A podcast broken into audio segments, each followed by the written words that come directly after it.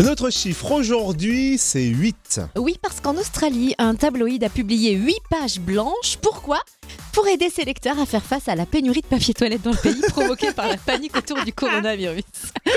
C'est original comme idée. Et pratique aussi, il faut l'avouer. C'est surtout que l'Australie a dépassé le cap des 100 cas de coronavirus sur son territoire et donc ceci a créé un vent de panique.